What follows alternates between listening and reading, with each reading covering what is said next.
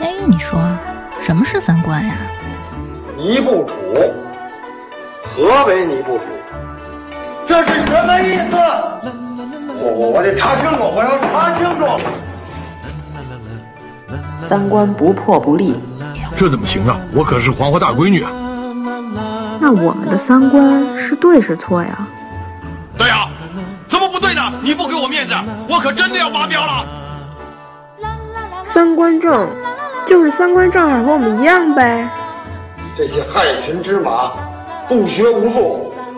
欢迎收听《一九八三毁三观》。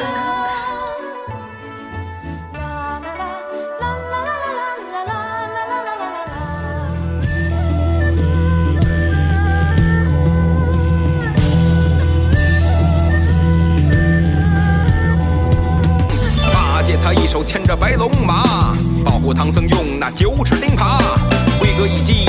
白妖怪洞府倒塌。当年天蓬元帅的气势可不是说假。悟净为人老实，但功夫也不算差。卷帘下凡在那流沙河，受劫落发，降妖杖挑着行李从不肯放下。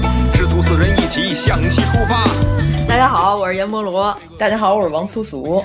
哎呀，我们这期 完全是为了这双更啊！关键是严主播非得让我今天必须更，嗯，呃，不是这个星期必须更，十二月之前要赶更，这锅由我背啊！对他，他强迫我。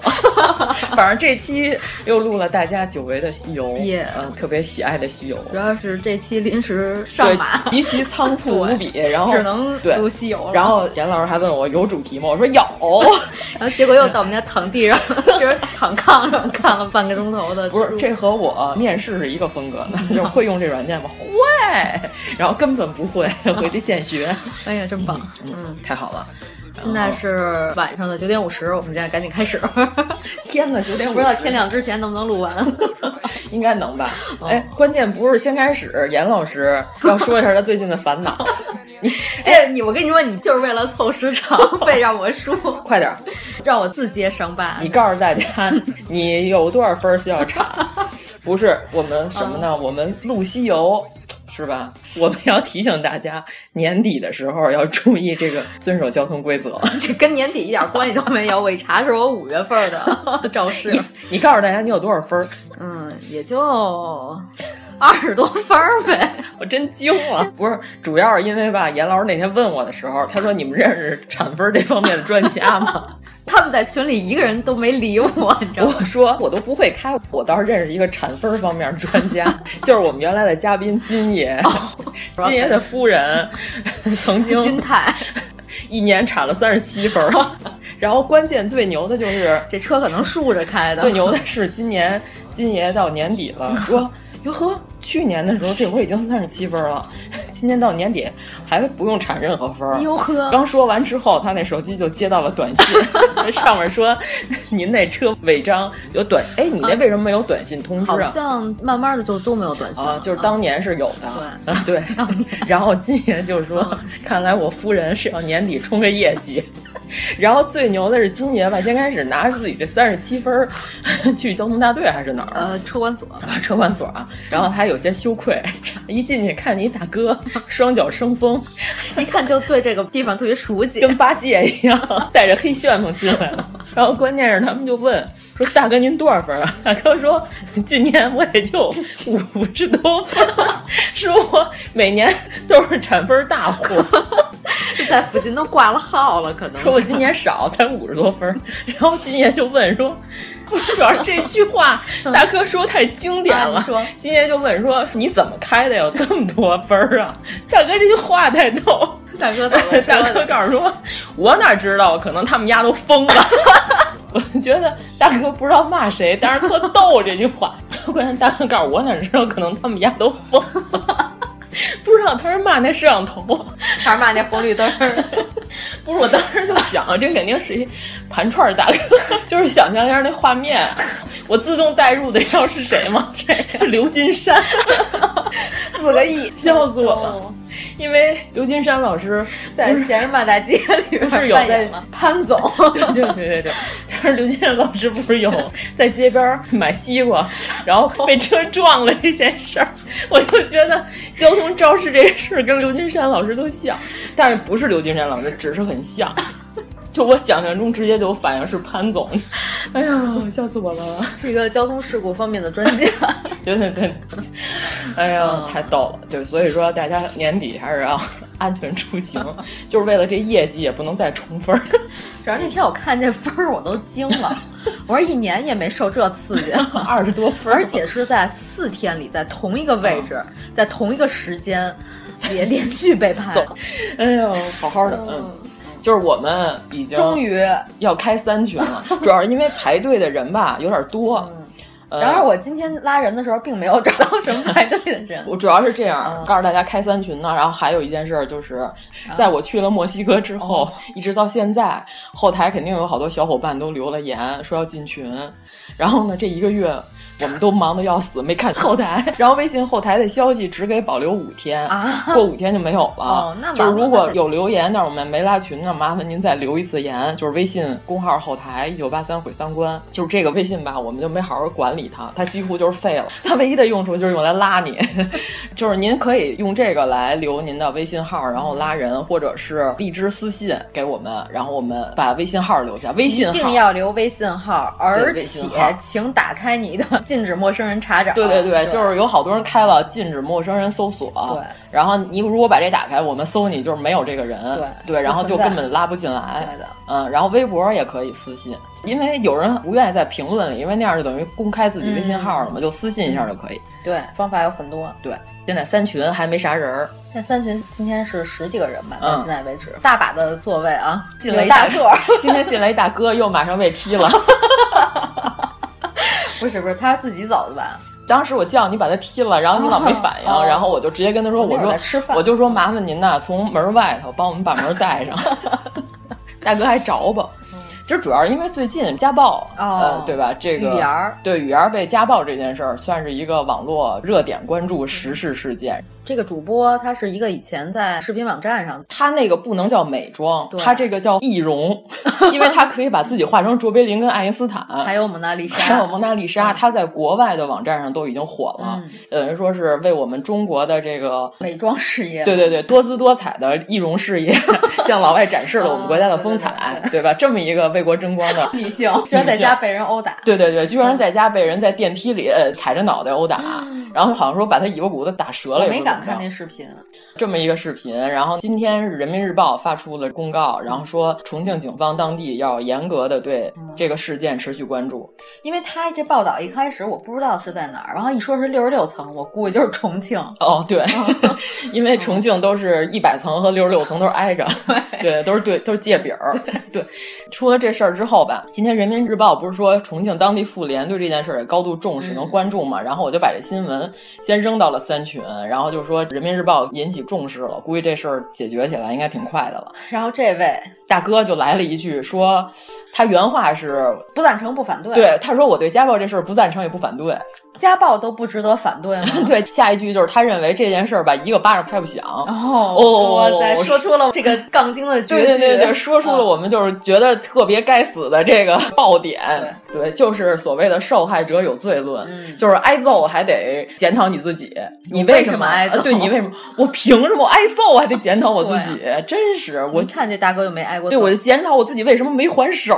我这 对这回还手应该叫正当防卫吧？但是我觉得这姑娘肯。肯定是知道要智取，不能强硬的。对，而且其实她已经跟这男的分手了，就是她并不是说我一直在被打，我现在终于觉悟了，他已经跟他分手了。结果这男的还继续纠缠，呃，对，然后把他车位的车也给划了，然后进而又专门追到他住的地方来对他进行了暴力。所以简直就是辣鸡啊！下三滥。对，据说这人也是一网红，和打雷一样啊！打雷就不要提了。我们说的不是那个唱歌那个打雷姐啊，我们说的是另外一个雷。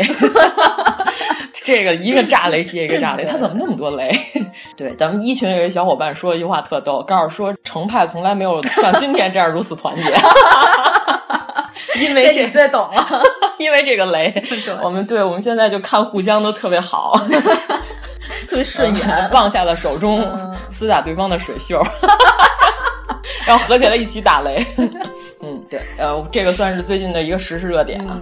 当时我就在群里我说：“您这个这么飞的三观，我们这个群吧容纳不了您，就麻烦您从门外头帮我们把门带上。”嗯，然后大哥就走了，就是不带走一片云彩。呃，没有继续纠缠，还行，可以。对，确实我尝试打开话题，但是这话题有点打开的过于开了，确实有点受不了。行，像味蕾一样打开了，什么呀？不太行。不知道刀爷牛腩那句话吗？我跟你说，这一下班路就是这样，不知道说的是什么，简直在鬼扯。好好的说西游啊，嗯，为什么我们要录西游呢？一九八三毁三观和我把唐僧取西经，你不觉得特押韵吗？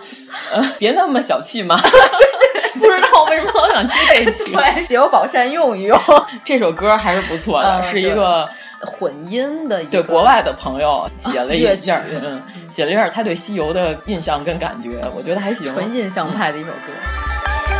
我保唐僧取西经，借你宝扇用一用，用完了就还给你。别那么小气嘛。唐僧取西经，借你宝扇用一用，用完了就还给你。别那么小气嘛！我保唐僧取西经，借你宝扇用一用。我都不知道唱的是什么，好好的，好好的，好好录节目。好的，好的，我都有脸说好好的了。我们这期的主题是什么呢？这是刚才临时想到的。就是我们来讨论一下，除了悟空之外的，对吧？悟空咱们讲的比较多了，就是为什么白龙马，然后是八戒，然后是沙僧，这仨人是如此的这个顺序被收服了？因为刚才严老师跟我说，他得先把交通工具给置办好。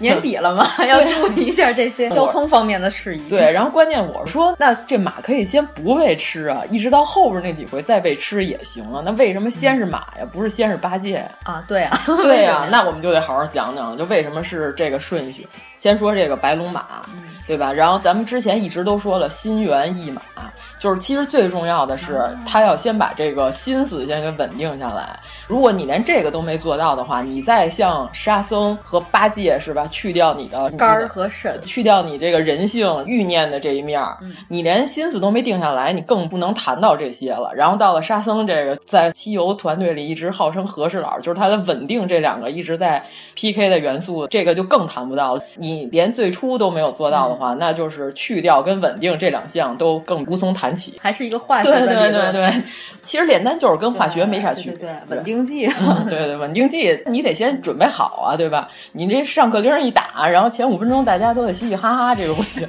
所以你得先要心猿和意马先要适配，所以说必须得是先白龙马这段先出现。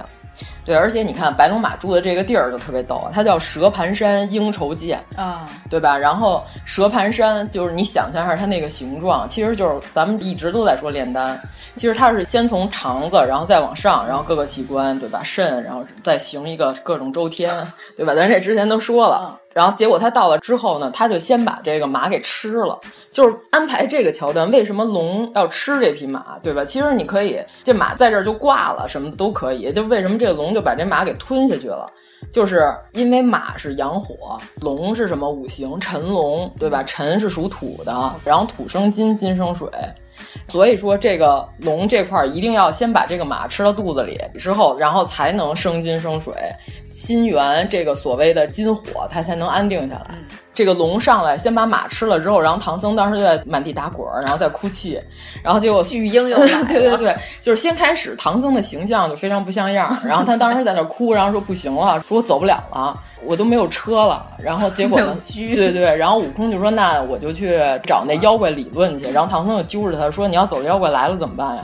然后孙悟空说：“你又不放我走，你到底想怎么着？对，你到底想怎么着？”然后正在崩溃的时候，就悟空这会儿怒火已经 中烧了，就 已经准备扇唐僧。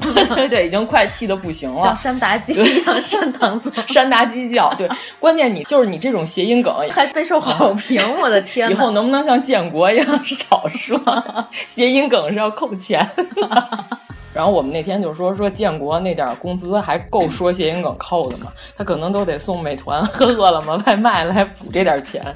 对，然后唐僧这会儿就崩溃了，然后悟空正在疯狂的辱骂他是脓包的时候，然后这个时候跟在唐僧身边的六丁六甲，对吧？五方嘎地，然后四只公曹突然就出现了，说说大圣你稳当呢？六丁六甲就说我们留下来帮您看着唐僧，然后呢您去找那妖怪去。然后唐僧说哦那有人看着我还行，然后 还是巨婴，对对对，然后关键就是看说谁留下来的呢？留下的是六丁神与日之公曹。丁甲公曹，伽蓝轮次，我五方嘎地为金头嘎地，昼夜普利左右，就是非得是金头嘎地，是为什么呢？就是以火克白龙之金，对，然后所以说就是这个时候必须得是金头嘎地留下来看着唐僧，然后孙悟空就去了。他刚开始跟白龙 PK 的时候，然后他第一遍没有抓住白龙，白龙化成了一只蛇，窜到了草丛里，结果孙悟空就没有逮着他，然后就是因为蛇是似火。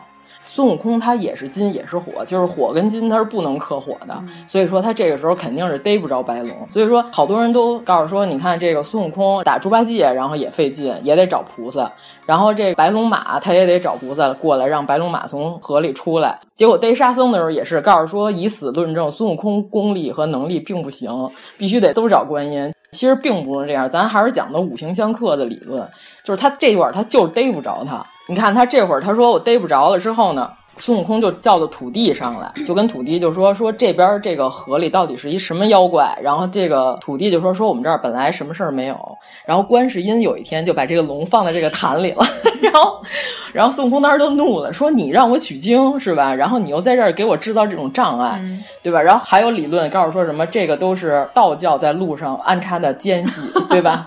告诉说是佛道 PK，对吧？这是观世音把这个龙安排在这儿的，对吧？并不是道教在这儿 PK，对吧？我们又一个新的证据产生了。每一章里头，你好好看原著里边，你都会发现网上这些歪理邪说根本就站不住脚。而且，并不是每一次都是孙悟空去找观音，有的时候是观音自己来，有的时候甚至不是孙悟空去找他来。这块就是所有的那些四十公桃，然后说大圣您在这儿看着唐僧。我们去帮您把观音菩萨叫来。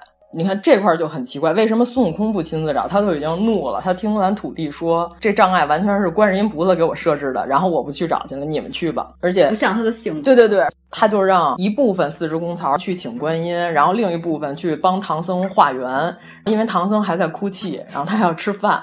孙悟空这个时候就在水边一直逡巡跟焦躁的绕圈儿，就是按说他要是快的话，他肯定比那几个人飞得快，他一个跟头十万八千里，但是他没到那儿。就是因为这个时候是修行的最重要的关键的地方。咱们之前不是一直说性命归止吗？他说是不拘行住坐卧，常操此心，进退夹己之窍，守而不离。就是等于说现在它是一个进退维谷的状态，就是说我进也不行，退也不行。然后这个时候是最艰难的时候，就跟这个猴在应酬涧岸边的这个焦躁，对对，焦躁和进退两难的这个状态其实是一样的。这个菩萨来了之后，当时你看有诗曰：“致使金蝉重脱壳，故令玄奘在修行。只因路阻应酬涧，龙子归真化马行。”在这儿，如果孙悟空这件事儿没办好，唐僧可能就回去了。对对对，就是他根本就不能金蝉脱壳。然后这个时候心猿意马，他们俩合二为一之后，然后才能解决这个在修炼当中最进退维谷的这个状态。就是猴在河边拿这龙也没招，拿着龙，对，就是天津人嘛，他也不能去找观音，因为唐僧还抓着他不让他走，就是这个状态非常难拿。对吧？然后其实你看，后来再再往后，孙悟空从来都是一个跟头就到南海了，要不然就是观音直接就出现了，冲出来。对，就在高空中直接就喊悟空，然后 对吧？就是那种四 D 效果出现了。但是只有这个时候，孙悟空的状态就非常崩溃，而且观音来了，他说了有一句话还挺逗的，就是悟空就说：“你让我保唐僧就保吧，你怎么还给我弄一紧箍啊？对吧？”然后弄得我非常头疼，心里也不舒服。对，唐僧不讲理的时候还老拿这箍我，然后观音就说什么呢？就是我们就得用这头箍来。雇你，然后须得是这个魔头，然后你肯入我瑜伽之门路，看他说瑜伽，他没说你肯入我佛门，嗯对吧？或者说你怎么着？他说的是入我瑜伽之门。西游记讲的是练瑜伽。对呀、瑜伽是什么意思？就是这个词儿本来是一个印度呃，对，是一个梵文的一个用语，其实说的就是心神合一的意思。就是好多人练瑜伽，以为它是一个强身健体的东西，对吧把身体练得无比柔软。就不管你是一个柔软的瘦子，还是一个柔软的胖子，其实瑜伽本身还需要有内心的修行。对吧？据说好多人练瑜伽，就是越练越清心寡欲，这不知道真的假的。就是咱们这个筋不太直，可练不了这种就把脚掰在脑袋上这种运动。然后，但是其实瑜伽终极讲的是身心合一，它并不追求高难度动作，就并不是说我用一根手指头把身体都支撑起来，这算厉害的瑜伽。其实最重要的是身心合一，说的其实还是。他这个炼丹的状态，所以这个时候菩萨说的是“你肯入我瑜伽之门”，他没说“你肯入我佛门”。嗯，就这句话其实也是吴承恩呃假委托吴承恩，他在表明他一直都在提示大家，嗯、而且就是咱之前不是说了吗？这是全真派写的，全真派就是因为他是又研究心学又研究道教和佛教。你想全真七子一起在瑜伽垫上练瑜伽，哎，其实也不错，手里捏着 OK，啊、其实还可以，对对对嗯。而且你看，当时观音就跟那白龙马就说：“我现在就是让你退了你的龙鳞，让你化成马形。”然后原文里有一句话就还挺逗，说小龙口衔着横骨，心心领诺。就是大家可以查一下，就是在中医理论里，我们也不是反对中医，就是我们认为中医是传统医学，它肯定是有一些糟粕，是吗？你也想说，就是横骨确实是在中医理论里边人身体的有一个部位，对，大家可以去搜一下。这个时候，其实他又在提醒大家，我这个里边说的是关于修炼跟炼丹的事儿，处处有这些内容。这块最重要的是什么？悟空不就说了吗？说这趟去西天，虽然我们有龙马了，但是呢，妖魔也很多。你说就让我一个人带着唐僧去这么远地儿，然后他还这样，就你看，你看，你看那个哭那个，你看见没有？看见了吧？就是那个，我怎么带他去？不可能完成的任务。然后我不干了。就是孙悟空这会儿，他第一次向菩萨表明我不想干了。这个有点像徐峥遇见王宝强，是不是？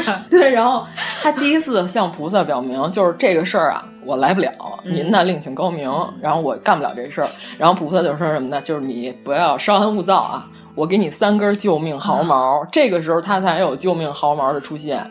而且关键，他说什么呢？他说这个毫毛平常什么藏在脑袋后边，对吧？嗯、其实就是你想，这个三根救命毫毛就是摁在头上，这三根也很好看，对吧？就你放在哪儿都可以，为什么一定要是脑后放救命毫毛？啊，这个还有假啊？那必须的。哎、你看，就是什么呢？《黄帝内经》里边说什么呢？人心七孔三毛。你听见了？三毛置之于脑后，即为前阳。哦，你看，增加了孙悟空的阳刚之气。嗯、对对对，这三根毛，他为什么不说我给你一把毛，对吧？其实并不是说像这个许愿花一样，就揪一个花瓣就不好使了。对吧？你看，每次孙悟空都是拿这三根毛一同用就可以了，并不是说我揪一根，然后下次就只剩两根了，嗯、对吧？就跟猫有九条命一样，他每次都是三根毛同时用。所以说，其实这个数量并不重要。就菩萨说我给你一法宝，搁你脑袋上，嗯、其实也行。为什么必须是三根毛？你看这块儿也是一个重点和关键，而且它一定要放在脑后，才能增加这个阳刚之气。狼披，啊，就梳一个狼披啊。对，这个发型，易烊千玺都 hold 不住，哎，太难看了。你看这块心猿意马是吧？合二为一，所以我们说一定要先是白龙马，他一定要先把他的马吃了。而且菩萨这会儿给他三根救命毫毛，也是必须要出现在这点。就是按说你要让他送唐僧，你可以上来就给啊。为什么一定要到这块儿？是因为这会儿已经修炼到这里了，对吧？然后堵住风府，胎息绵长，然后自然救急脱灾。你看《黄帝内经》里就说，这个七孔三毛是可以自然救急脱灾的。就是菩萨也跟他说，我给你这三根毛，是你到大灾的时候你再用，别随便，别平时就老用，对吧？就是你那个攒劲儿。对，他这三根救命毫毛，你看。自然救急脱灾是一个意思，就是这名字起的也是非常，就是假托吴承恩一直都在说，你看我现在又要开始说炼丹了，哈哈，你没看见吗？我又放几个关键词，然后非常得意。然后白龙化成白龙马之后，然后猴就牵着他走，走着走着呢，唐僧就说说这马吧，它没有这个马鞍子，然后它也没有这个鞍肩，也没有马缰绳，我怎么骑呀、这马我骑不了啊。然后孙悟空说你怎么那么多废话呢？说你不能赶紧先上去吗？然后唐僧就哭哭啼啼，特别不乐意的，然后骑着这匹没有缰绳的马，把鼻涕都抹在了马背上。对，但是影视剧里没有表现啊，就是白龙画完之后就直接马鞍子都配好了，实际上在书里它是没有的。然后这个时候，他们走在路上，看远处就有一个村舍，有一老头儿，他们就问这儿是哪儿？这老头儿就说我们这个庙叫里社，就是里里外的里里社。你看说的还是人的内心。这个老头儿就说你们在我这儿住，然后一看这马说。你们这马是偷的吧？他说：“你为什么说我们这马是偷的？你看连缰绳都没有，一看就是跟别人那儿顺的。”孙悟空就说：“这是龙马，它刚变成马，它把我们那带鞍子那套的那马给吃了，然后现在就这么说，人家能信吗？” 这老头呢就说：“哦，哎，说我呀，说我家里头还有一套旧鞍子，然后我出来给你这个龙马。”配上，然后因为你们是东土大唐来的，我礼拜高僧，对吧？然后我把这个马鞍子送给你，给这龙马配上之后，发现极其合适，然后这套装备就跟给这龙马定做的一样。刚一配上，唐僧正高兴了，然后老头哈哈大笑，然后说：“一 遍，其实我是本地的土地，菩萨让我给你们送的缰绳。”然后这唐僧赶紧就跪下，然后还跟悟空说：“说你怎么不跪下？这是神人送给咱们的马鞍子。”然后悟空说：“这种货色让我跪他。”然后说：“玉皇大帝，我看见他我都唱个惹。”对，你看《西游记》里有好多唱惹，嗯，对吧？这套呃马缰绳也是菩萨送的，因为菩萨是一个真正内心自在的状态，他就是说心猿拴住一马，这个缰绳也必须得是我送，而且是礼设，表明的是你内心世界，你要把它收服住。所以说，就是心猿拴一马这段整体来说就已经完成了啊。电视剧里并没有体现哈。对对，这段就没有，因为他觉得这个无所谓。电视剧是按照故事会那么拍，主要是因为那会儿咱们资金短缺嘛，而且你拍什么戏吧，人家也不爱看，对，适当改编嘛。而且为什么它一定就是白龙马？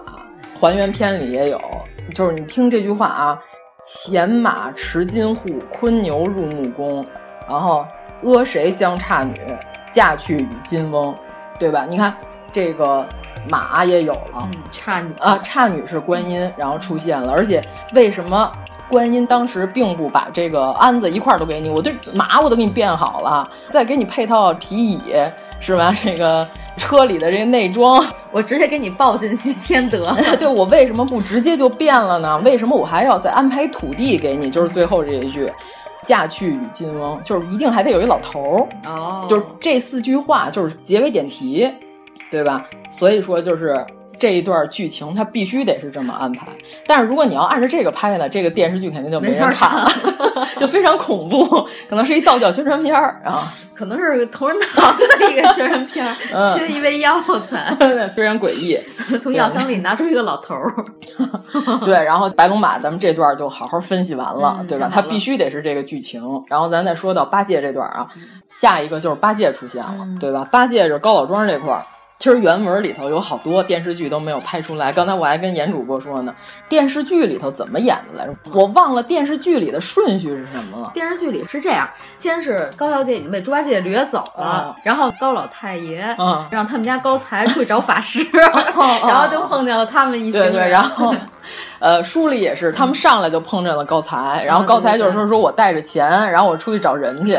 孙悟空上来就说，你这么着急忙慌的，是吧？与我发生了剐蹭，然后差点撞我一跟头。你不要再提这些词汇了，我现在连十二和二十四这两个数都不能听，你知道吗？啊，然后你有什么大事？本来高才不爱搭理他，因为你这个一米俩几的人 问我这些问题，在我的世界里根本就不叫事儿，我都不想搭理你。结果悟空就抓着他胳膊就说：“你，你走吧，你要是能挪动半米，就算你有本事。”然后高才才发现碰上神人了，对吧？抓住我胳膊，然后除了我胳膊疼之外，然后我居然打不过他。然后高才就原原本本的说，就是他先说什么呢？他得先告诉他我这地儿叫什么。然后高才就说：“此处叫。”乌斯藏国界之地，哦，这我还真没注意，对吧？你看影视剧里演没演，我都忘了，对吧？然后这块就是点题，就是金丹学有这个金乌玉兔，里边就有句话，就是乌藏于斯而兔现于斯，此处就是有兔而无乌，就是只有月没有日。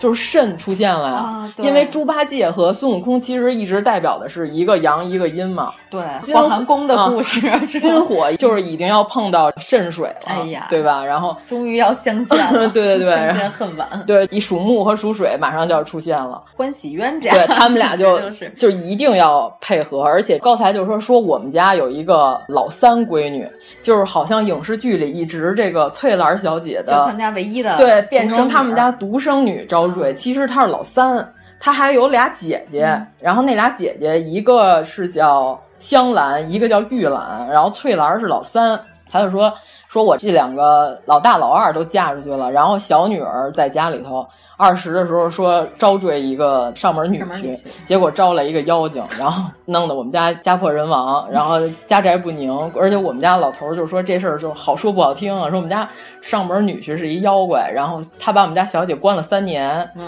然后所以我们现在要出去找法师，然后孙悟空就说，哎呀太好了，然后这事儿就是我来干。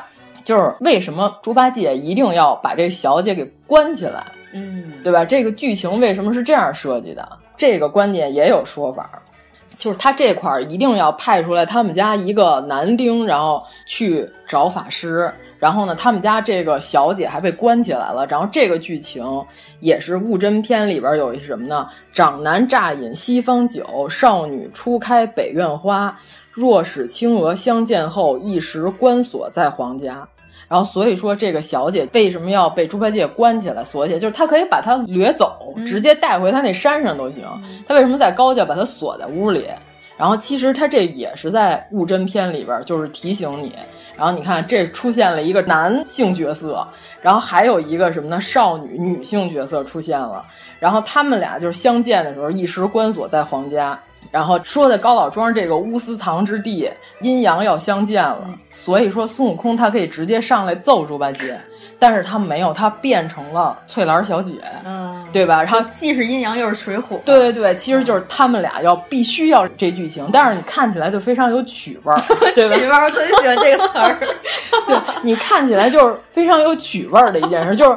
但是猪八戒确实没有背媳妇儿，这个是民间加的，这个原著里没有啊。但是因为这个剧情特别适合踩高跷，你知道吗？所以瑜伽呀。对，所以孙悟空要变成小姐，先戏耍他一番，然后再揍他。其实他完全可以二话不说就揍他，但是这个阴阳要相见。对吧？他们俩还要在这个床上，对，假装就是孙悟空，我假装小姐，然后与这个猪互动一下子，对吧？然后这个剧情设计其实也是符合这个阴阳相交的这个理论的，所以说孙悟空都不是白变小姐的，也是有偏差。哎呀。孙悟空当时不是说打开了高小姐被铁铸的这个大锁，把她关在屋里，这锁给打开了。嗯、打开之后，好多影视剧里表现的这个高小姐，咱刚才不也说了吗？都是忒儿啪的，是吧？梳妆的非常漂亮，然后整个这衣服也非常完整严谨。其实书里写的高小姐完全不是这样，嗯、就是当时她打开这屋之后，然后刚才我还说呢，这高小姐当时是什么样的状态呢？特别像这个被拐卖的、刚刚解救的山村里的这些妇女，对吧？书里写的原文是高小姐云鬓乱堆，是吧？玉容未洗。你想想，这是一洗脸，对，头发都乱的，然后脸上都是脏土。哎、但是什么呢？一片兰心依旧，十分娇态。这个我确实想象不出来。反正就是樱唇全无气血，然后腰肢屈曲微微，你就想就是缩在那儿，对吧？然后头发特乱，脸上都是脏土。主要是因为她本来长得应该是好看，对对对，她本来是长得好看，但是你看这个美女已经是这个状态了。孙悟空就把这个高小姐解救了之后，当时他不就变成了这个高小姐的样子？所以咱们刚才说的这块一定要是阴阳相见。我特别爱看那个猴了吧唧 的高小姐，然后演的还不错。对那对对对，八三版的那个演员叫什么来着？呃，我有点忘了，但是他和唐僧那个演员，他们俩一起，后来又演了《聊斋》的一个故事。对对对，然后咱们不是说了吗？把唐僧扔在热水里煮了，煮煮完之后明白了，煮完之后智慧就上升了。他演一妖精，他演一狐狸精啊。对对对，俩人又互动了一番。对，然后所以这个时候就是八戒晚上不就来了吗？来完之后飞沙走石的，特别好，和刚才五十分的大哥一样。然后与这个猴相见了，相见完了之后，两人互动了一番，然后结果这个猴上来不就终于装不下去了，直接拿出自己的棍子揍他，对吧？然后好多人就说这个，其实八戒在天宫保卫队里边，其实他的战斗能力和孙悟空保卫队。就这么个职位嘛，是是是是，嗯，我你说这个，我老想起星光特派员，洛基可还行，但是他用的这个法器不太一样，是钉耙哈，嗯对。然后他就说天空保卫队里边好多人就说他们俩战力相同，其实并不是这样，就是悟空当时直接打完他之后，八戒就打不过他，然后就跑了。人家原文里写的非常明白，就大家不要过度解读，对吧？非得阴谋论，然后搞出这些奇怪的内容。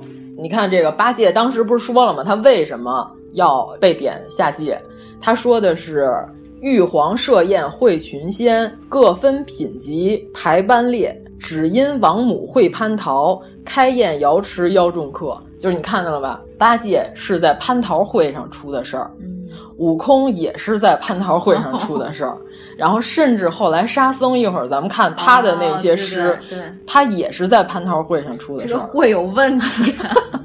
不是这个会有问题，是他们仨在同一时刻出事儿，就是所以说为什么会这样，就是因为心源乱了。对吧？然后肾水也完了，保持心源跟肾水稳定的这个木母稳定剂同志也下凡了。其实他们仨，对他们仨，因为咱们一直在讨论，他是一个人的整体，他要达到一个心情平和、整体化一的一个状态，所以他们仨出事儿就是同时出事儿，对，就是错乱啊。这个时间点非常重要，就是猴一出事儿，然后猪跟着也出事儿。明白，这个状态就像刚查完了违章的我 那个礼拜五的整个下午我都是抓。狂的，对对对，然后 没法工作，干活也不行，就是看什么都像二十四分，对吧？嗯，这个可不是我瞎分析的。当时猪八戒跟他打的时候，他说了一句：“他说你弼马温当年壮那祸时，不知带来我等多少。今日又来此欺人，不要无理吃我一耙。”对吧？他说这猴带累他，其实他们俩没啥关系。你是蟠桃会上调戏嫦娥吗？他不是？对他原诗都说了，他是因为他喝醉了，他乱了心性，他起烦心了。然后嫦娥又美丽，然后关键网上有好多人还说什么呢？说嫦娥跟玉帝有一腿，对吧？有这个理论吧？我没听过。就我就觉得这种过度解读 特别奇怪。他说什么呢？因为嫦娥跟玉帝有一腿，嫦娥玉帝又不是妲己和纣吗？八戒因为他是玉帝身边属于这个保安头子，对吧？他认为我也可以轻薄一下嫦娥。而且原文他说什么呢？他告诉说这个风流仙子来相接，见他容貌侠人魂，旧日凡心难得灭。他说你看嫦娥当时这个也是风流仙子。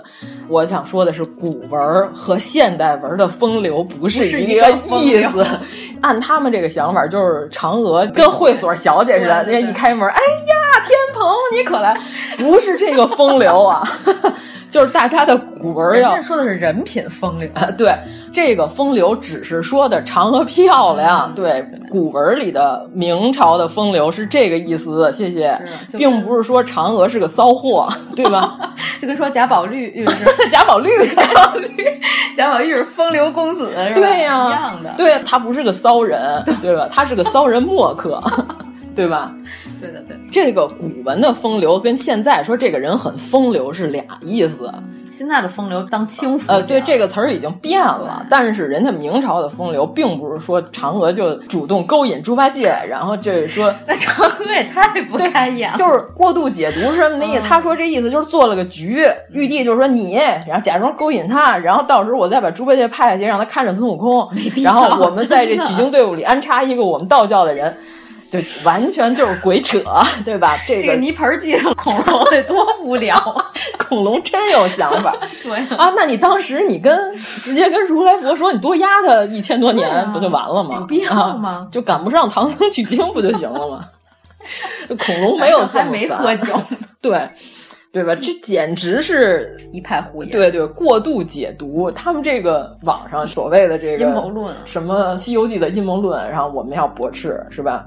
所以说悟空一乱，其实整体就都乱了。所以说他们仨同时出事儿，而且八戒就说：“你看，连带的我也下凡了。”其实整体你看这故事里跟孙悟空没关系，影视剧里头把这句话合理化了。我记得影视剧里是怎么演的？是因为这个悟空大闹天宫被镇住了，哦、然后所有神仙在庆祝，然后猪八戒喝酒喝多了，在天蓬喝酒喝多了，然后去调戏嫦娥去了。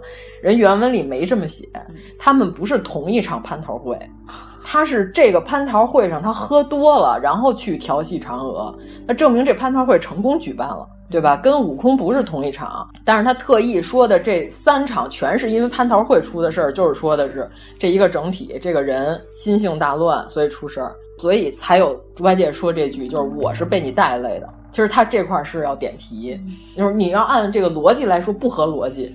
本来我们以为这是猪八戒一句抱怨，对对对，因为他擅长抱怨。嗯、对，而且就阴谋论，有的人说，你看这句话，这明明跟他没关系，他为什么要说和他有关系？肯定就是故意把他安插在取经队伍里，对吧？但是我们刚才这个解释比他们这个解释更合理，而且我们没有过度解读，对吧？这个书里人家明明白白就这么写的，对。然后这会儿孙悟空跟猪八戒就开始大战，对吧？这个 猪八戒大战孙悟空。孙悟空大战猪八戒，我简直都要回想起那段旋律。你让你让猪跟猴稍微歇会儿，对吧？这一段说的就是阴阳两方在 PK，两方在这个龙虎相交，然后这一段大战，而且一直他们俩打到什么呢？打到天亮。对吧？原文上写的是，直斗到东方发白，那怪不能迎敌，败阵而逃。然后好多人就说这段，你看，其实猪八戒实力不弱，他们俩打了一宿，然后都没分胜负。到了白天的时候，猪八戒才跑了。为什么我们说这段还是在讲炼丹？性命归止，龙虎交钩图里边说了，婴儿差女齐齐出，却被黄婆引入室。后面两句很重要啊。云腾雨湿片时间，不觉东方红日出。你看，为什么他们俩打打到天亮，猪八戒才跑了，却将黄婆引入室，他回洞了，嗯、而且是不觉东方红日出，就是天亮了。夜晚是八戒的时间，他们俩必须得打一宿，嗯、然后剧情必须得是这样安排，因为这本书是在讲炼丹，嗯、所以说并不是猪八戒跟孙悟空的五五开的战斗力可以持续晚上八个小时，差不多吧，得有。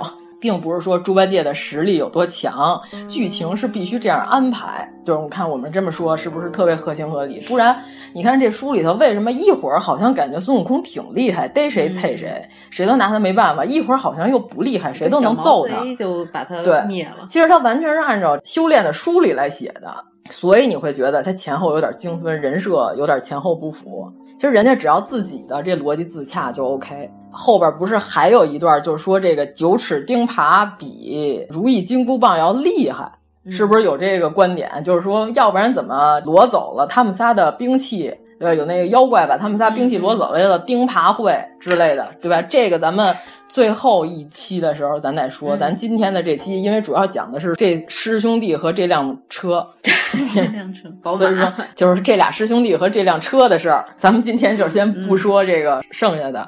并不能证明九齿钉耙就比如意金箍棒厉害，而且你看啊，这原文上说什么呢？名为上宝训金耙，尽与玉帝镇丹阙。他说的，他这个兵器描述了这个耙的形状是九齿玉锤叶，而且为什么一定是九个齿儿，不是八个、七个？九是一个多么完美的数字这个数字也是有说法的。这个性命归止还是这本书啊，小小湖中别有天。铁牛耕地种金莲，此般至宝家家有。因甚识人不学仙？就是你看，他说的是铁牛耕地，所以说这个耕地的其实是爬，对吧？嗯、然后九尺就是有九漏，人不是九窍嘛，对吧？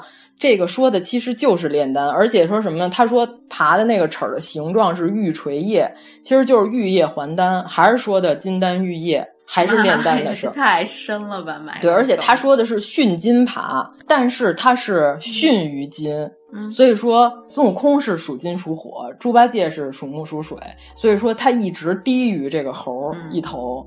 其实他并不是他比孙悟空厉害，从头到尾猪八戒并没有比孙悟空强。就是我不知道为什么说猪八戒的实力在孙悟空之上，这个理论是怎么过度解读出来的？只是有一些孙悟空确实他能力达不到的地方，由猪八戒补足。啊、不就是因为他下不了水吗？对，但是他下不了水也是因为五行相克呀，嗯、对吧？这个时候孙悟空直接就已经把猪给逮住了，逮完之后直接带到高家来，然后就说说你看啊，我把你这个 上门女婿已经弄到手了，我已经逮着他了。啊。他叫他什么呢？他不是叫他呆子吗？嗯，猪八戒第一次得到了呆子这个称号，就是呆子。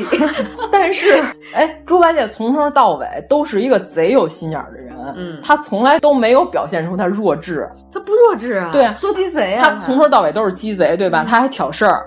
对，让唐僧给孙悟空念咒也是他穿小鞋儿。对，请问为什么孙悟空此时会叫他呆子？就是连这个词儿其实都是有一定含义的。然后性命归旨里也都说了，肾脏，咱们说猪是属水，对吧？嗯、肾脏处称为什么？称为呆胞，呆就是呆若木鸡的呆啊，然后胞就是同胞兄弟的胞。哦，对，所以说孙悟空从头到尾都在叫他呆子，就是在强调这个意思。他要是现在写，可能叫呆逼。就是连他这个戏谑的外号，嗯、其实也是和炼丹有关系的，哦、对吧？他为什么不叫他猪头，对吧？其实猪头更符合他的外表啊，富贵包。对，而且猪并不傻呀，猪从头到尾都特别鸡贼，对吧？反正他一看形势不妙，他就跑；一看取经不太成，我们就走，对吧？咱把行李分了就行了。对，然后一有什么事儿就往别人身上推。对他从头到尾都没有表现出任何的傻。为什么孙悟空此时赐予了他一个称号，揪着他的猪耳朵把他揪回高老庄，管他叫呆子？对，虽然他表现的这个形状、这个形态非常的呆，但是其实叫这个外号是有这个道理的。这个大家一直都没有思考过这个问题。这个这个完全是第一次听说。对对对对、嗯、对，也是胡说八道。你永远都不知道我们到底是哪句在胡说。然后这是八戒就说：“其实我是菩萨，都已经安排好了。刚才你不早说你是保着取经人来的，然后你先上来，二话不说先揍我一顿，咱们打了一宿，对吧？这个阴阳 PK 了一晚上。”你才说你是保着取经人取经的，其实我早在这等了你们好长时间了。他才和唐僧相认，说我其实菩萨早就赐了我的名儿，我叫悟能。唐僧说不错，跟你这个大师兄的名儿还是都排的悟字辈儿的，嗯、然后取得非常好。但是我还要再赐你一个名字叫八戒。嗯。这个八戒，此时吴承恩已经决定了他们最后的结尾了。好多人阴谋论说，为什么只有孙悟空成佛了，唐僧成佛了，但是八戒就变成菩萨了呢？然后说是佛教为了羞辱道教，让 他变成你不给他当官好不好啊？他为什么他是菩萨国，对吧？呃，沙僧是罗汉果，嗯、对吧？然后龙马就是呃八部天龙里的，对，小天仙，小天仙。此时其实已经决定了八戒的最终的结果了，是因为什么呢？就是降服其心，变为菩萨而持八戒。哦，对，其实就已经说了，菩萨就是持八戒的。唐僧这块等于说什么，就跟说大预言一样，《指环王》里边不是说了吗？戒灵里边最牛的那个说，这个世界上没有男人能杀了我，然后结果公主一剑刺他脸上，说我不是男人。其实这句话是一语双关，就是没有人能杀了我，但是也可以理解为男人。哦、她是个女的嘛，不是一剑把捅完他把她捅死了。这要不看英文，这还理解不了这对个。，其实他是一语双关嘛。其实唐僧这个时候就是说，我再给你个名儿，你叫八戒吧。其实就已经注定了，八戒最后就是菩萨果，他最后是没毛病的，并不是说佛教到最后说我们要羞辱 道教安插进来的探子，我们要让他当菩萨，他就成不了佛。这个是一个新鲜的。那八戒就没想过这件事儿吗？他为什么最后还骂骂咧咧的？他最后的时候，他成了菩萨果，而且他是净坛使者。这个也是性命归旨里头说的，是说什么呢？内心修炼最佳境界是什么呢？饮食丰盛，时时灌溉，常教玉树气回根。饮食丰盛说的什么？就是他不是净坛使者嘛，对吧？然后别人给他上个供，他对对有的吃。对他就一直有。其实虽然饮食丰盛形容的是一个状态，但是那个佛祖就说说你这是个美差啊，你可是要这个收拾桌上吃的，这干这活的菩萨。八戒就嘿好开心呐，原来我是干这个的，适合我。这可以，这对对对对。其实到最后，他的职务以及他要干的活儿，以及修成正果之后他从事的职业，全都在这性命规制里已经写的非常明白了。这就是八戒最终归宿在。高老庄这一章已经定下来了。对对对，如果说《红楼梦》是草灰蛇蝎，哦，《西游记》那更草。对，你看，其实在高老庄他已经注定了他的结局了，只不过是你不像曹雪芹写的那么什么玉带林中挂，金簪土里埋，写这么明白。就告诉你，我这儿有一藏头诗。啊，对对对，我这已经写了。人家假托吴承恩同志，人家也写了呀，只不过你不知道，你不了解这些关键词。那你要是愣按字面解释，那玉带林中啊，莫非林黛玉要上吊？那当然是不可能的，对吧？他最后没有体力上吊，嗯，对，但是因为他也没写完嘛，咱谁也不知道他最后到底是什么结局。所以说，这个草灰蛇线为什么四大名著《西游记》被称为四大名著？它牛就牛在，其实它不是在瞎写，人家所有的这个伏笔我都在开头我就埋下来了，我人设我也没有崩，所有人的。战斗值我也没乱写，我都是有理有据的，在我的设定里边，他们都是按照这个规矩来运行的。所以说，这《西游记》为什么牛就牛在这儿？猪八戒这会儿还跟他老丈人说：“说我要走了，但是我这衣裳呢，昨天跟我大师兄打的时候给我撕破了，然后你再送我一身衣裳，再送我一双鞋，行不行？” 脸皮巨厚，对吧？嗯、这个你看。这个影视剧里有没有表现？有有有有啊，对吧？嗯、这段其实也很重要，是什么呢？道乃天地心，愚痴不解寻，破衣要缝补，须用水磨针。哦、对，就是他说我衣服破了，你再给我送件新的，行不行？你看，就是破衣要缝补，也是一个知识点。按说这简直就是没有意义的一个剧情，就哎呦衣服破了，然后跟老丈人要件新的，这也写在文里。这按这个一般小说就是凑字数，凑字数骗稿费，费笔。No No No，费墨啊！人家这是有所交代的，人家是有意义的，连要衣服这件事儿都不是他在乱写。了不起，嗯，了不起，这简直就是，嗯，彩虹对，而且 吹起来。师徒现在目前是仨人，嗯、还不是四人。在山上的时候碰到了乌巢禅师，乌巢禅师这段八三版的里边没演，没演。对，但是八戒就是说说这个乌巢禅师当年还与我有一些呃佛缘，对，然后经常给我讲这个佛经佛法。此时乌巢禅师就说出了。整部书里边最重要的《般若波罗蜜多心经》，他一直都在什么多心少心，而且应该断句是《般若波罗蜜多心经》。是的，他文章里非得要管那叫多心经，呃，对吧？因为刚开始唐僧特别多心嘛。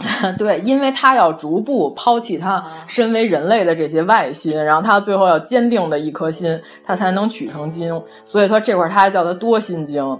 而且关键是八戒一来说：“乌巢禅师，你还记得我吗？”然后乌巢禅师说：“我我认识你。”然后咱俩经常在这儿聊天参禅。这乌巢禅师他这里描写他完全就是跟扫地僧一样超然物外的一个人。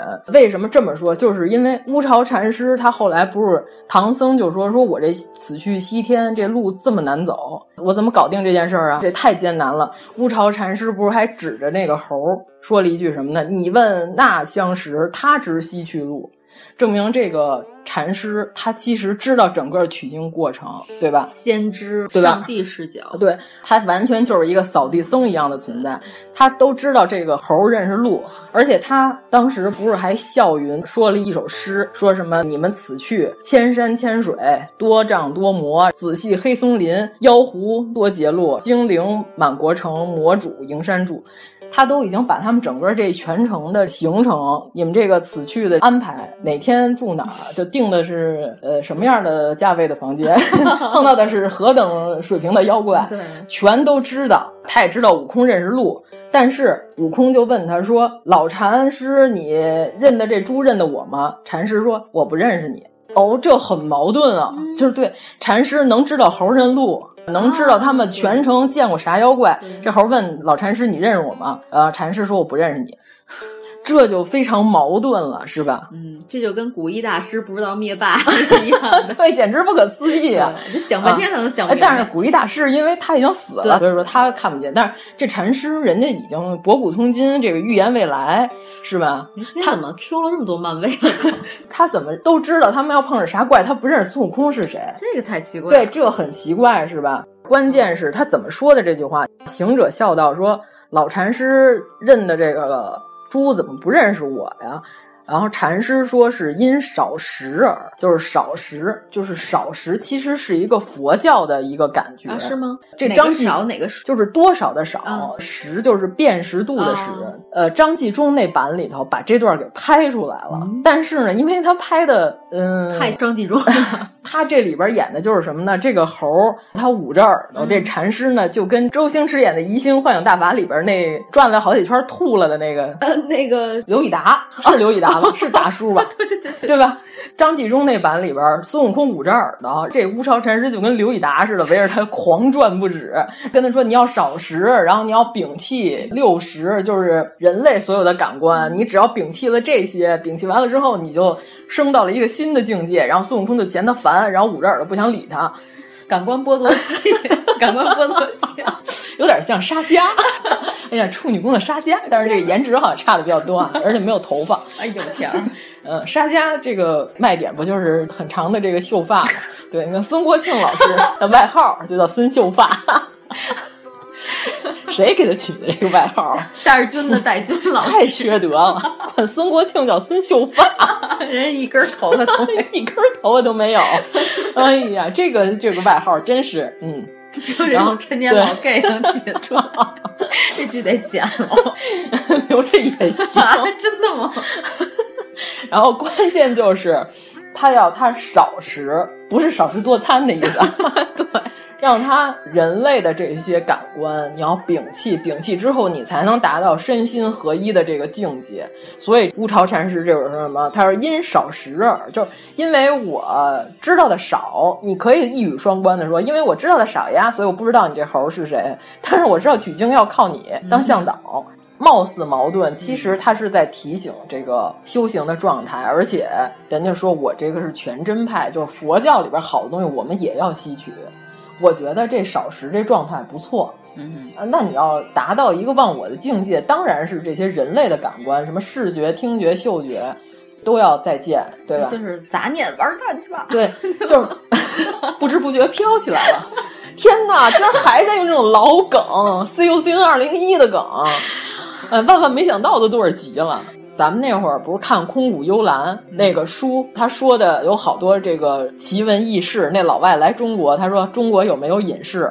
啊，这本书还挺好看的，但是里边有几分真几分假，咱就不好说了。但是里边那老外不是记录了一个故事吗？他说他走访了一个山里的隐士。他说：“那个隐士，呃，他跟他好朋友就是说说好了，我要去看你。看他之前呢，他先在屋里头打坐。他说我先打坐完了之后，我完成我今天的功课，然后我一会儿我就去看你去。这两个隐士住的也不是算很近。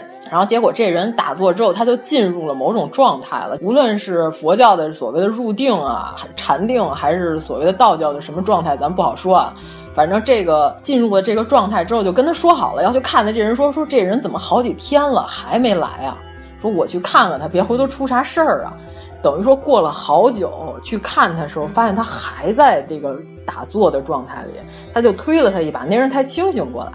清醒完了之后呢，他说：“哦，我以为刚过去了，也就十分钟五分钟。”然后那人说：“可不是十分钟五分钟，好几天都过去了。”他才看他屋里，他放在桌上的东西吃的都发霉了，屋里都已经冒土了。他才知道，原来他已经打坐了这么长时间，就是这个人已经达到了少食跟忘我的这个境界。对，这之前咱们某一期灵异的故事里边讲过哦，讲过这个是吗？对，我忘了。没事没事，可以再说一遍，因为已经时间太长了。对，我就肯定应该有人也和我一样忘了，我都没记住的事，别人怎么可能记得住呢？但是咱们这会儿说的这个禅师，虽然前后说话矛盾，其实他这话是有深意的。我们要达到某种状态，少食的状态，你才能摒弃肉体。心神合一，并不是因为它前后矛盾。这段其实很重要，但是八三版《西游记》因为它定调就不是这个基调的，它就这段完全可以删了，不用拍。但是张纪中如果他想把他自己的《西游记》拍的高雅一点，拍出来修行的状态，他把这段拍的跟刘以达转圈一样，我也是不太的。那只能拍出休闲的状态。对啊，我让陈实转完了，如果吐了的话就更好了。大叔来了，啥也没干，转了好几圈之后吐了，然后走了，带着胡渣，然后头上簪着花，还画着眼影，非常美丽。咱们这么一解释，十分通顺，从头到尾没有一点有矛盾和有毛病的地方，对吧？这个阴阳相合，所以说第二趴出现的一定必须是猪，然后并不能是沙僧在猪前面，然后到最后一趴，这个阴阳已经相遇了，但是他们经常在 PK，需要有一个稳定剂出现了，就是沙僧，对吧？大战流沙河，木叉凤法收悟净就出现了。啊，所以说那儿只能是木渣，对吧？对啊，嗯，木克土，木水相合，然后逮着了这个土。对对对，木水，你看现在严主播已经 举一反三，完全可以会抢答了。对他就是相克之后，我怎么觉得我还是坐在轮椅上呢？晦暗使者，双脚离地。呃，现在你脑袋上有两根大筋。病毒正在以每秒多少的什么的速度？不行，我现在真的，嗯，我小丑还没看呢，完全被赵本山毁了。你就说那段舞怎么样吧？这个不哀海哀海忧吗？我还没看呢，我还没来及看呢。他现在真特好看吧？存在我的百度网盘里。赶紧的，那你今天回去就能看。我应该后看赵本山，现在我因为没看，我先看赵本山。这两根大筋呢，有点回不去了。对，今天我还跟我们同事说呢，你得支棱起来。你那发型呢？我才知道这个是这出处，这句话的出处。又说回啊，咱看沙僧啊，看沙僧的外貌描写：一头红艳发蓬松，两只圆睛亮似灯，不黑不青蓝靛脸，如雷如鼓老龙生。其实徐克拍的那个对的，还蛮像是。那演员是这巴特嘛？巴特，然后巴特，我现在已经他已经是我心目中的沙僧首选了。对，因为他那鱼滚的特别好，特别可爱。就是沙僧的肤色应该是这个颜色的，瓦蓝瓦蓝。对对对，八三版《西游记》它在变化之前是不是也是这个色儿？这个我记得不太清楚。没有，啊、嗯，是一直肉色啊，一直，然后但是头发是头发是红的，对对对对对。就我觉得沙僧就是原著里描写他外形是有一些奇异和可怕。呃，对对，还说他什么呢？向下骷髅选九个，手持宝杖，甚峥嵘，对吧？这个向下骷髅有九个骷髅，吃的是九个取经人。哎，这个原文里也写了，他说他这九个取经人，有人说是这个唐九代唐僧之前的九个九个。原文里没有明确的提出，但是这骷髅必须是九个，这个也是有说法的。还是这个《黄帝内经》啊，坐在金台成九重，方圆一寸命门中。所以说这个骷髅必须得是九个，这个数是必须是九。关于他到底是不是唐僧的前世，这个原文中也没有详细的说。但是呢，这个说法其实也破了网上那个说是金蝉子，就是说因为玉帝把蟠桃扣下了，所以剩下那些神仙说那咱把唐僧吃了吧。然后说之前吃了好几回，所以说金蝉子投胎了一次又一次，最后到唐僧这回的时候要取经，那和他解释的可就有矛盾了。这唐僧到底是这帮剩下的吃不着蟠桃的神仙吃的，还是沙僧吃的呀？那你按剧情里说，应该全是沙僧吃的呀。对吧？沙僧吃了九个取经人，怎么还在流沙河当妖怪？他并没有特别厉害、特别牛，对吧？每天还要飞剑穿心，他可是实实在在把这九个取经人都吃了。那按网上这阴谋论，说什么唐僧死了一次又一次，大家就把它分而食之，所以什么妖精也知道怎么吃，因为这大鹏鸟看见如来佛吃唐僧了，这就不合逻辑了，对吧？因为你这九个都是被沙僧吃的呀，而且这脑瓜骨都在他手里呢。对，也不能别人吃肉，我捡核。对，人家不光吃到了身体，还吃到了精华部分，对吧？还每天盘他。对，还要玩耍这九个。对呀、啊，对。其实这个九这个数字是有说法的，但是关于他们之前这个过度解读这个阴谋论这说法，我就不太能认同。因为你看前后矛盾，人家书里写了，这九个人其实都是在沙僧这儿终结的，嗯，终结，对吧？这个时候，孙悟空不就说：“说我不善水战，我还得念避水诀，然后我这个嘴倒不过来，对，还得骂街，对我还得骂街呢。我一不念避水诀，然后这嘴里进水了，我怎么骂他？不会逼爆。我打架的时候我得骂街，所以他说我不善水战，让猪八戒去。其实也是五行相克嘛，因为他是金火，他下不了水啊。他下水之后，这个水火不相容啊，比较困难。他根本就逮不着沙僧啊。沙僧是水里的黄婆，所以说他在出水之前，孙悟空是无论如何都抓不住他的。所以这里边不是拉抽屉嘛，三番四斗来来回回逮不着。你上来呀，就是因为孙悟空下不去，并不是因为沙僧有多厉害，是因为还是五行相克的问题。所以猪八戒跟沙僧一直在打，对吧？土木大战开始了，水木清华、土木工程、卢庚戌和那谁李健开始打。还有一个，好像原来是仨人，对对对，对啊，所以这个妖怪名叫悟净。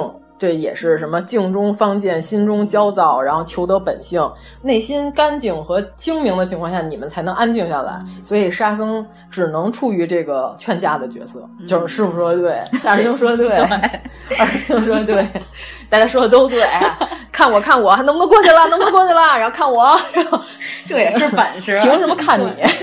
你有什么面子？我要看你，小蓝脸。他只能负责劝架，所以他就就是干这个活。但是你这个就有点像什么呢？孙悟空是火去逮沙僧，那就是说用火去取水中的沙，你是取不上来的。对啊。但是我昨天看了《好莱坞往事 》，什么？就是最后小李子 拿火焰喷射器 杀死了掉在水池子里的那叫什么曼森家族？你这完全是给我剧透了。是的，火焰喷射器，我的妈呀！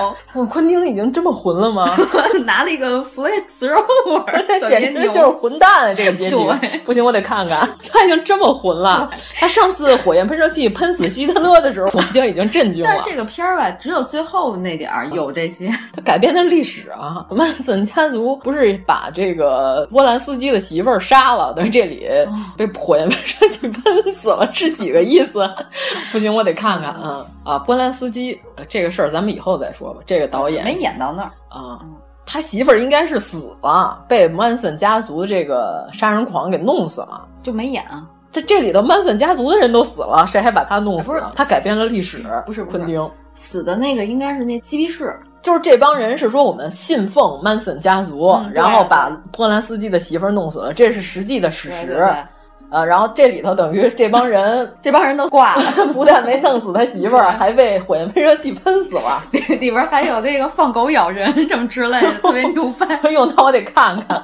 哎呦，真胡闹！你要正想看这段牛的，你就看最后最后十五分钟的啊。小李子演的怎么样？小也好啊。小李子只有在昆汀的电影里才好。小李子演的我简直都快不认识。和演大傻子的时候好。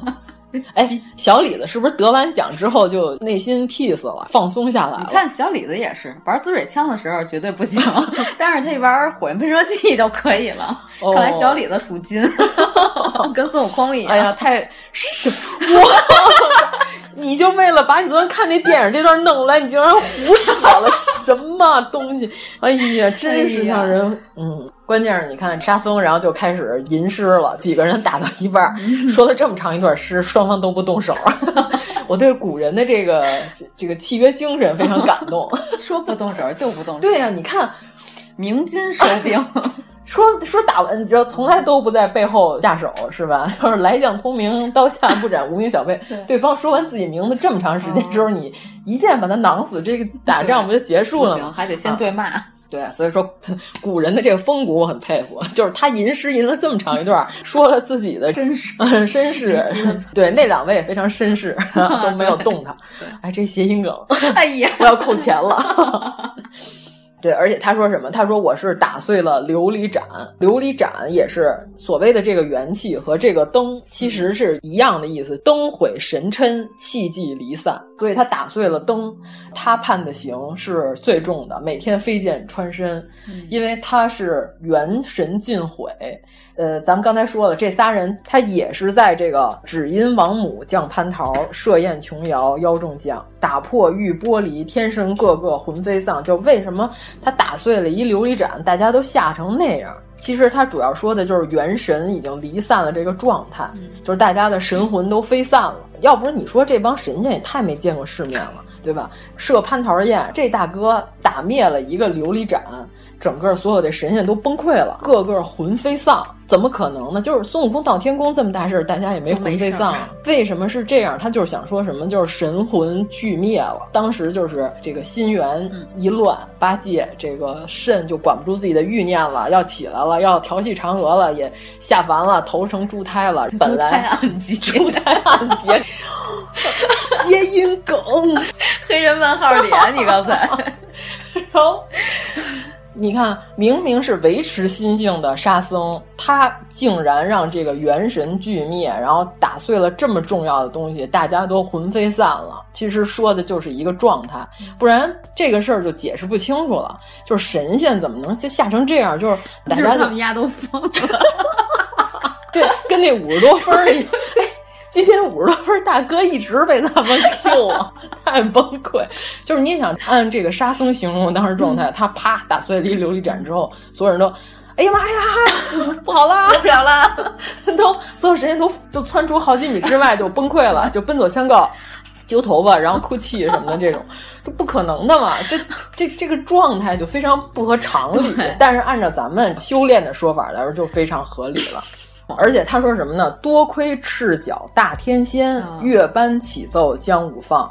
因为什么呢？这个头是乾，对吧？脚是坤，这个肯定是没毛病。赤脚也就是坤土，因为坤不是地是坤嘛，土嘛，土也行。他就是黄婆呀，土就是保土的，所以说是赤脚大仙给他劝和。玉帝说本来想杀了他，结果就是直接贬下凡间了。猪八戒当时调戏嫦娥的时候，谁给他求的情？太白金星求的情。太白金星，他应该对呀，因为是阴阳调和，他要救他。就是太白金星当时的那个原词儿是咋说的？多亏太白李金星，他给他劝的和，是因为你看孙悟空上天是太白金星引的，嗯，对吧？因为是太白金星和孙悟空的属性是相同的。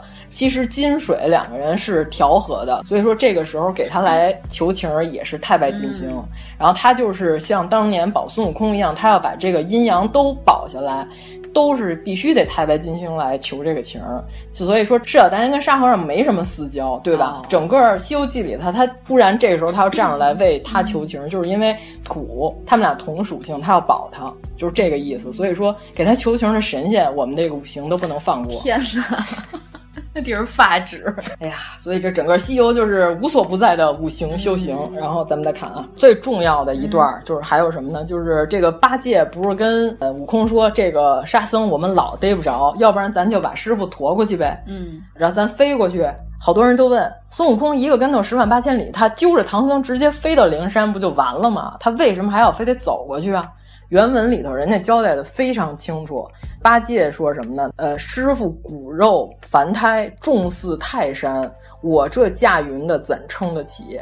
然后须是你的筋斗云方可。就是八戒就是说我的云不行，咱俩是神仙，咱俩是有修行的人，我这云啊，这个肉体凡胎在我这云上禁不住，比泰山还沉，我根本就驮不动它，我也飞不了。然后悟空就说什么呢？我的筋斗好到也是驾云，你驮不动，我却如何驮动？就是我这筋斗云也是神仙用的呀，你那车是车，我车不是车了。他就是说什么呢？遭泰山轻如芥子，携凡夫难脱红尘。人家说的很明白了，咱们俩的这个。精神境界，咱们俩都带不动这个肉体凡胎，我们必须得把这肉体凡胎得抛弃了，我们才能到灵山。所以整个《西游记》他就必须得老老实实的走。如果要有人问为啥孙悟空不揪着唐僧翻个跟头到了就完了，因为他根本带不动他。嗯嗯，队伍不好带，带不动。对这个人心，而且还一直在散，对吧？他是真的带不动。原文里写的非常清楚，就是所有的问题去看。看原书都能得到解答，好好看，对吧？刚才你说那两句诗，我觉得文采还挺好，特别适合写成歌词儿，是吗？特别像李宗盛写的。哎我的妈呀！呃，对，携凡夫难脱红尘，哎，是吧？有点这个意思。这李宗盛老师现在已经不愿意写这，人家已经越过山丘了，对吧？越过山。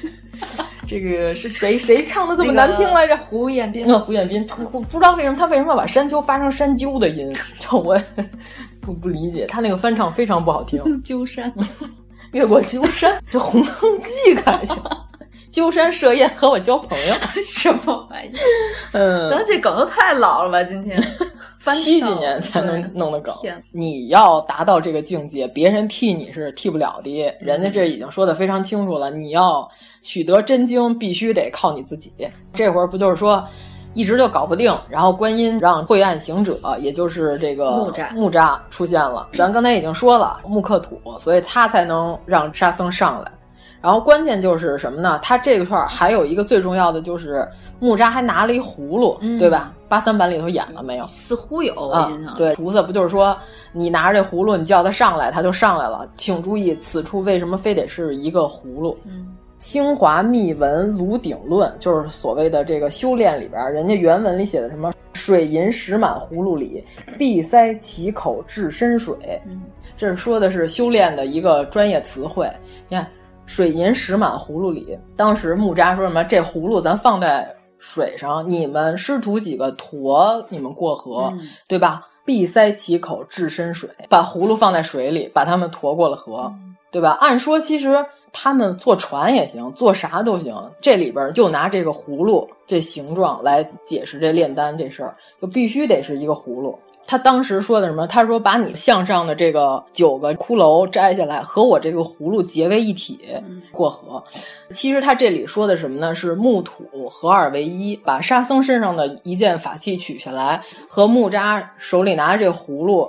合二为一，木土相合，置于水中，就是说的炼丹的这个过程，就是他直接结成了一法器，就让他们过河了，度过了这段难关，就已经完了。这个算咱们说完了吗？算。关键你看这个辩惑论里也说，说水银寄我葫芦意，沉浮任他水油气。所以说这块的这个法器，好多炼丹的书里写，都是到这块的时候，他用葫芦来表示一个状态。就是这个葫芦在水上忽忽悠悠、飘飘摇摇 这种状态来形容，所以这块他必须他们过河用的法器是葫芦。就是你看观音他有这么多法器，对吧？他用哪个能让他们过河？其实都可以，但是这块就必须得是葫芦，而且是土木相交相结合，对吧？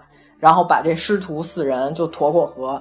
这个时候，这个取经队伍才正式完成。嗯，其实按说咱们这个应该一开始说，但是咱们竟然到后第二期才因为我觉得大家都是对妖精比较感兴趣，啊、但是咱们这期说了这个收服这几个徒弟的顺序是有讲究的，嗯、还破除了网上的一些阴谋论和这个过度解读的这些迷信。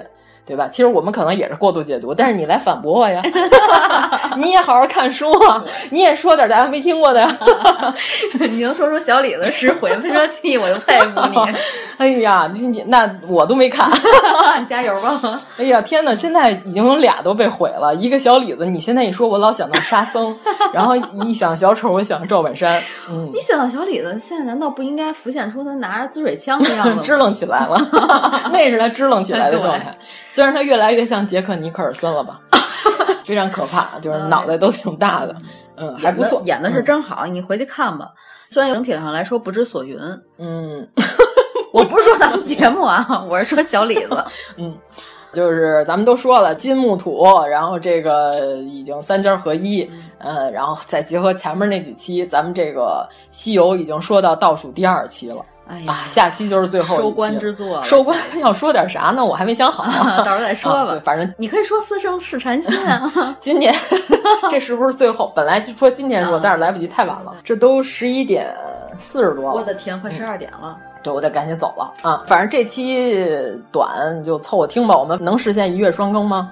能，要愣说成啊，那太好了。人有多大胆，地有多大产。对对对，今天这梗怎么都那么老啊！我的天，真听出来你是一个七十年代的人。对，感谢大家就听我们胡说。一九七三会三 观，一九七三个还行。呃，反正下期三八会三观，我还一八八三呢，老打栓那天。呃，下一期就是西游最后一期了啊！我们收官之作要说点啥，我还没想好。到时候再说啊！我们竟然又整理出了这期的中心思想，简直令我不可思议。临时起意要说的啊，就是好不好的就凑合听吧。下午临时决定录这期，对我觉得我这期还是说了点儿新鲜玩意儿，太新鲜了，我喜欢。有好多都比较新鲜啊，对吧？虽然我们用五十分加长的语言，五十分大哥占了一些篇幅，但是我觉得也还行。嗯，就感谢大家，先这样。如果您喜欢我们的节目，请在微博和微信公众号搜索“一九八三毁三观”，给我们留言，告诉我们你的三观故事。唐僧取经